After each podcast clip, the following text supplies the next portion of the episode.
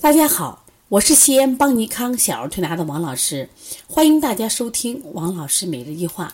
今天呢，我想分享的是打了疫苗以后，孩子发烧需要抗病毒杀菌治疗吗？其实大家知道，打了疫苗以后呢，一般有些孩子会有一些症状，比如说发烧呀、咳嗽呀、呕吐这些症状。那么对于这种的症状，我们要不要去刻意的去治疗呢？大家都知道，打疫苗的本身就是让我们的人体内注入一些什么呀，减活的病毒，然后呢，通过这种刺激，让孩子什么呀，产生相应的免疫力，以达到预防某些传染病的目的。那么你因为你人为的给他身体注入病毒，就所谓的病毒感染嘛，他一定会产生一些症状，比如说发热呀、咳嗽呀、呕吐这些症状。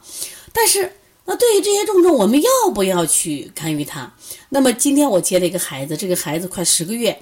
因为他前一段时间就是老生病，所以这个疫苗也推后。他刚注射了白百破疫苗，就是白日咳、白喉、破伤风的三联疫苗，他第一次接种。那这个疫苗本身就会出现一些这样的反应，其实是正常的。孩子在这个过程中很精神，但是新手妈妈慌啊，然后就一发烧带着孩子去医院，那医生说，呃，第一次说是。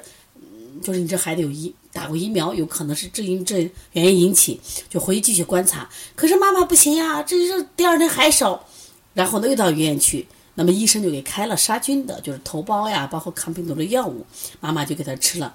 结果吃了以后，这个孩子还在继续发烧。我说我我就把他的化验单也看呀，其实整个化验单也就是一些什么呀，淋巴细胞高，淋巴细胞高，说明这个孩子就有病毒感染。我说你现在的问题出在哪儿了？本身打了疫苗，给你注入一些病毒，你又用了什么呀？抗病毒的和杀菌的药物，等于把这次人为注入的疫苗病毒又杀死了吗？在这个杀的过程中，而且呢，你们又用了抗生素，因为本身它这个化验单里也没有额外的细菌感染，就是没有的这个嘛中性粒细胞偏高，那么就会出现什么情况？你可能杀了体内有益菌，会引起二次的这种感染。二次的感染，我说引起他发烧不断，在这里想探讨一个问题：对于这种打了疫苗的发烧，要不要去干预？我觉着不要去干预。其实我们打疫苗的目的是建立孩子的免疫系统，就是时不时让他通过这种疫苗的刺激，让他建立他强大的免疫系统。那么这个时候的所有的症状都是正常的。特别是孩子如果吃得好、睡得好、精神状态不错的情况下，你为什么去干预他？这种干预反而起了反作用。那么，对于打了疫苗的发烧，我们怎么办呢？其实我在《二十八种发烧》这本书里曾经写到关于这个打疫苗发烧。我说，我们要在孩子打疫苗过程中出现不可能一些不舒服的症状的时候呢，给予他一些关心和治疗。关心啊，关心和干预干预怎么干预？就是给他把水补上。把脾胃调一下，这个时候呢，孩子比如说，呃，不要吃硬货，不要吃肥甘厚腻的食物。第二个呢，把滋阴手法做上，或者说我们在日常中把补水那个做好，基本上让孩子整个发烧过程中，只要他舒服就 OK。所以我们用的一些手法，往往都是滋阴健脾的手法。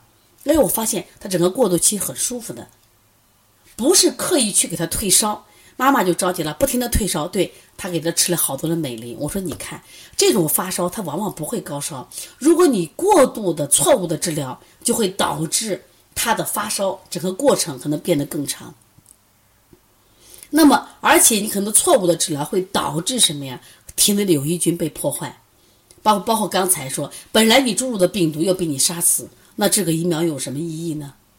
包括我们临床中也见到，现在很多小孩，比如说打了一些疫苗，本来都是终身免疫的，结果为什么没免疫？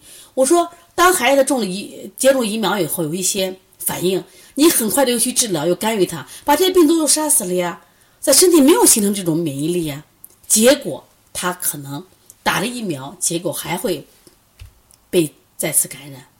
所以说，大家一定要对疫苗有所了解，对疫苗会产生的一些。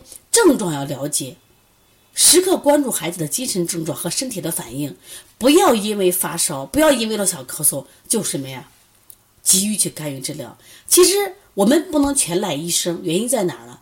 因为我们家长现在这种求医的着急心态和焦虑心情，会直接影响医生，而且医患关系这么复杂，就会导致医生说那 OK，那你打去吧。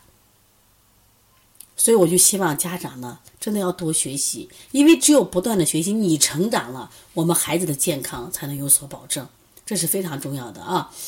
那么听了这个呃分享，我想如果你在生活中也有这样的问题，可以直接拨打我的电话幺三五七幺九幺六四八九。如果呢想购买《二十八种发烧》这本书，可以加我们的微信幺七七九幺四零三三零七。另外，我们四月一号，呃，是鼻炎腺样体的专项技术培训；四月这个三号到五号是小儿视力调理的专项技术培训。如果大家有兴趣的话，也可以联系我们。